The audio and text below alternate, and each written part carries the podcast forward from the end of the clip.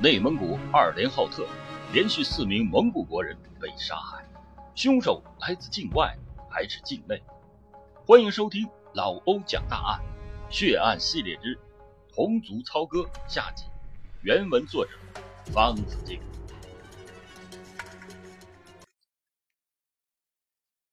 上集说到，就在干警们紧锣密鼓的进行调查时，足迹专家谢日学。一直倾向于中国人作案。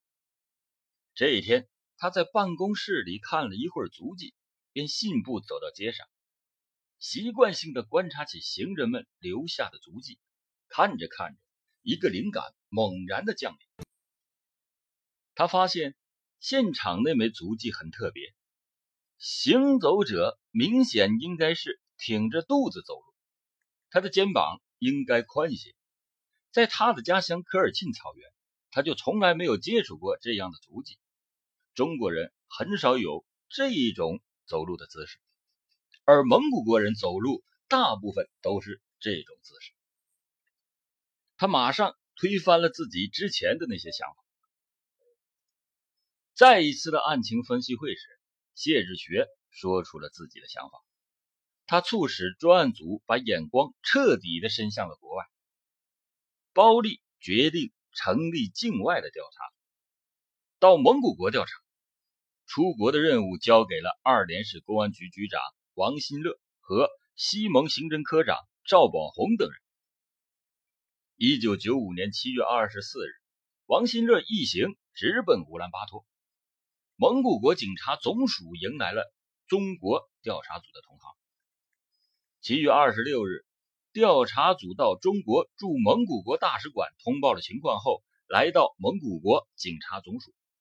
副署长兼刑侦局长扎木杨森格说：“蒙古国的公民也在俄罗斯被害的，我们不知道他们是如何处理那些案件的。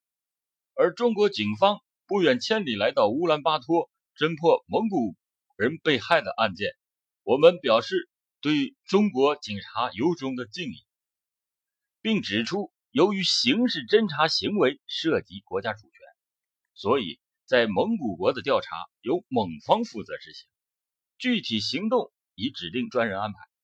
毕竟，这是中蒙双方在特大刑事案件中的第一次合作。蒙古国人门德是此次出国调查的重点的嫌疑对象，而找到门德，必须找到吉日嘎拉赛汗。这是因为他在离开中国之前，给他住宿的中原宾馆留下了一张条子，称与他同行的第二名被害人冈巴特尔失踪，是一位叫门德的蒙古国人领走的。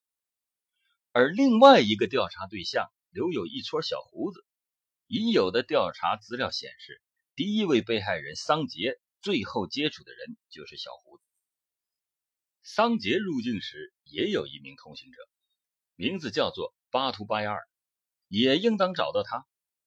蒙方介绍说，他们有一套人口计算机管理系统，护照的管理也在其列。法案期间进入扎门乌德海关的人员，用计算机很快的就能检索出来，他们的身份情况一目了然，而且配有照片。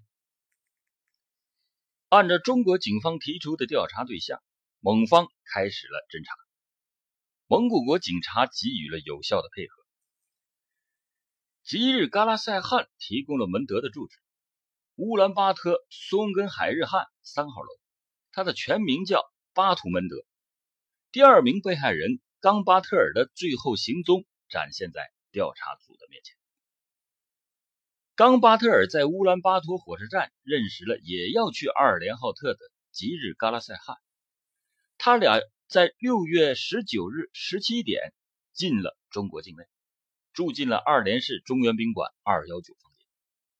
在去南市场看货的冈巴特尔碰见了相识的巴图门德。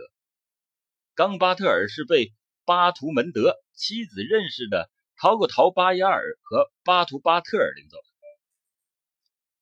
当听说是陶克陶领走的冈巴特尔，蒙古国警察局的反凶专家失口说道：“是他呀，这家伙五毒俱全，什么坏事都干。他原先是个警察，后来被开除了，案件很大可能就是他干的。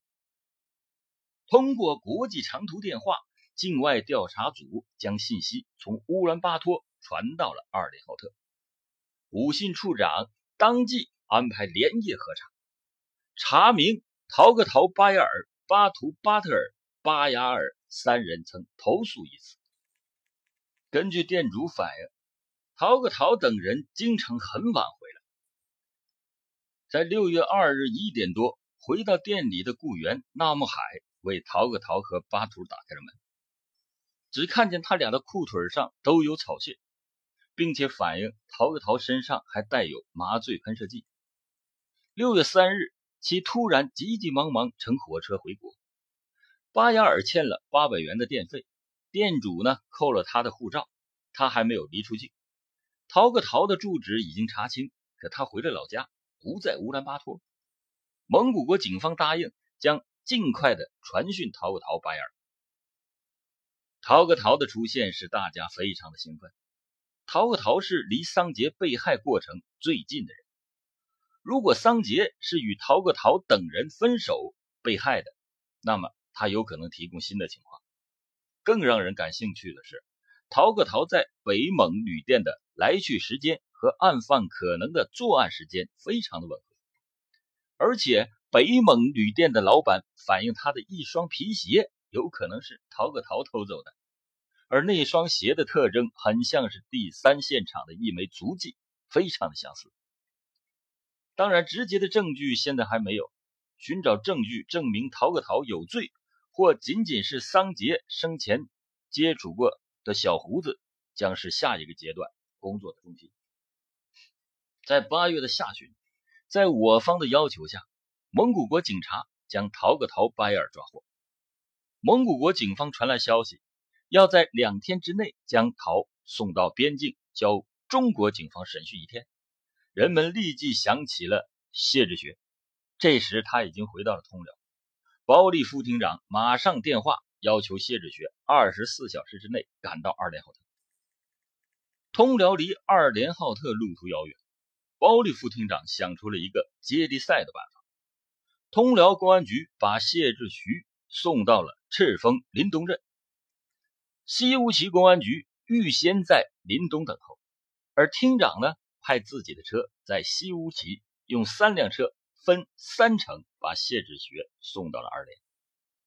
载着谢志学的汽车在狂奔，终于按时把谢志学送达到了二连浩特市。而这时的蒙古警察没有按商定的时间把陶个陶送到边境。一天、两天、三天，终于电话来了。明天把人送过来。从汽车上走下来的陶个陶一下车就不得不钻进干警们给他设下的一个机关，在车与审讯室之间是一个仅容一个人走的狭道，狭路上是铺的柔软的细沙。逃个逃走过去，留下了清晰的旅游鞋足迹。谢志学马上开始了工作，而进入审讯室后。西蒙公安处的预审科长巴特尔开始他的询问：“你刚才告诉我们，入境后你的钱包丢失，那么在中国期间，费用是从何而来的？”满脸胸有成竹的陶个陶滔滔不绝的数着哪个亲戚给了他多少钱。巴科长心里为他算了一笔账。陶个陶在国内接受的馈赠有四千多人民币。陶个陶不会知道中国警察的工作效率。他去的亲戚家给了他人民币的总数很快就被统计了出来，仅仅是七十六元。他在撒谎。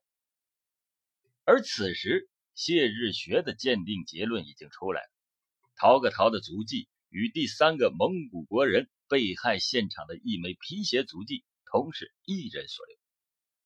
但为了慎重起见，他建议再让嫌疑人猜一遍。于是，一双与现场鞋一样的人造革鞋穿在了嫌疑人脚上。走出门口，仍然是与刚才一样的过道。陶克陶似乎明白了什么，就是不愿意从沙地上走，并提出脚的问题。但无论如何，他还是走过了沙地。谢志学胸有成竹的认定作案者就是他。下午，审讯的主攻目标转移到了取证。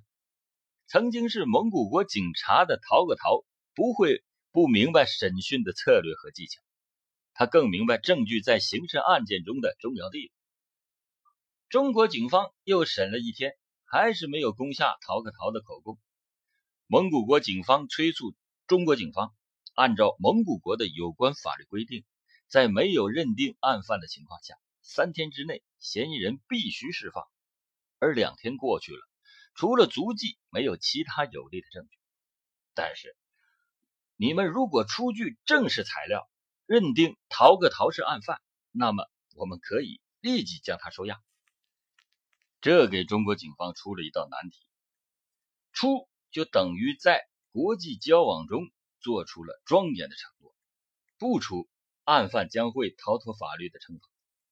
最后，人们的意见一致起来，相信自己的结论。出材料，正式材料送给了蒙方，蒙方立即收押了陶克陶。另一个嫌疑人滞留在二连的巴雅尔被带到了审讯室。与陶克陶相比，巴雅尔简直是第三世界，懦弱、怯懦、穷困潦倒。上午的询问过后，巴科长杨凤山和伊拉图与巴雅尔共进午餐。刚出锅的手扒肉馋得巴雅尔一个劲儿的往肚子里咽口水。酒肉之后，巴雅尔的脸上有了血气，话也多了起来。他说：“你们的案子找巴图巴特尔就行，凭啥？”六月二十九日晚，陶克陶与巴图巴特尔很晚回旅店。六月三十日早上起床以后，我看见巴图的一条裤腿上有很多的血迹。陶个陶当天下午就急急忙忙走了。听到这句话，巴里心中的那块石头完全落了地。他觉得该回呼和浩特了。官厅以及各地的同志已不需要在此地了。在临行前，巴里副厅长最后主持会议，要求在下星期二之前，境外调查组再次赴蒙。王新乐再次走进了蒙古国警察总署的情境。与上一次有着明显的区别。上一次出国根本没有像样的线索，而这一次他有足迹鉴定的结论，还带着巴雅尔的口供。王局长向蒙方介绍了情况，指出足迹鉴定表明，第三个杀人现场一枚人造革鞋鞋印就是陶个陶踩下。扎姆杨森格将信将疑，他说。他们的足迹理论是从日本人那里学来的，认定某人踩下了某枚足迹，只是有成趟的足迹才能作为同一认定的必要条件。仅仅是一枚足迹，其可信度只有待进一步的侦查确定。蒙古国侦探与中国警察一道亮出了搜查证，陶个陶的家凌乱不堪，而且气味古怪。警官提取了陶格陶与巴图巴特尔并肩站立，背景是中国二连浩特市街景的一张照片。警探们注意到了陶格陶脚上那双鞋，很像形成第三位被害人现场足迹的那类鞋。九月七号，获悉巴图巴特尔将于次日从乌兰巴托回到乔伊尔。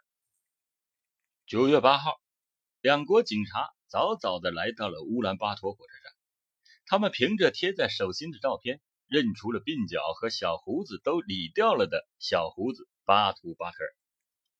巴图巴特尔的神情特别的有趣，一双干燥的大陆人少有的大眼睛，分明是一种稚气未尽少年的眼神，与他的年龄极不相称。然而，这个像似弱智或者是晚熟的小伙子，会以。沉默度过审问难关。两国警官把一叠厚厚的文字材料放到了他的面前。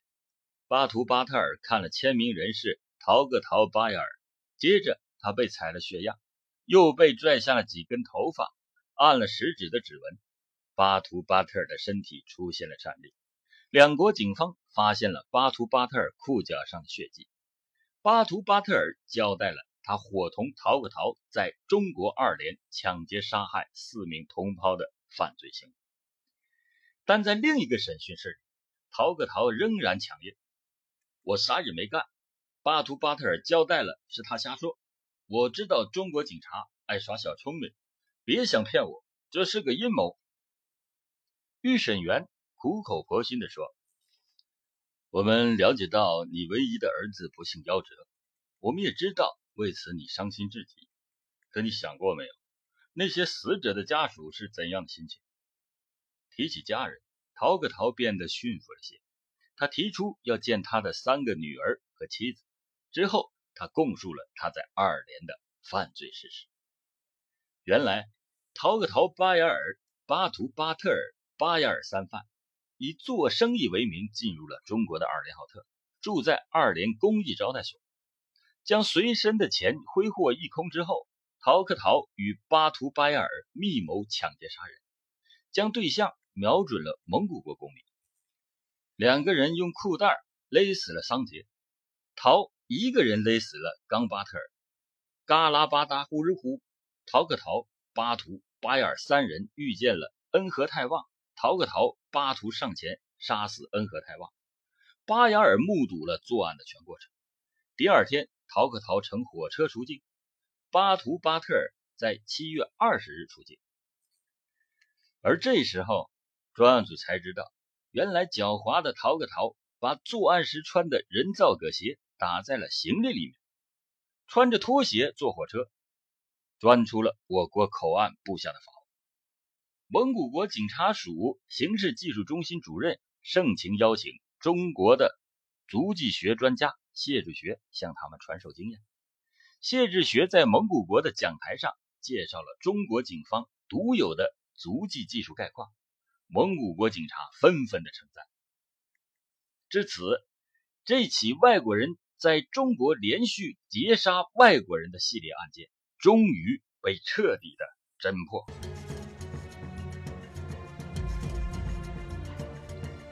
谢谢大家收听老欧讲大案，更多大案要案，敬请关注《危言耸听》。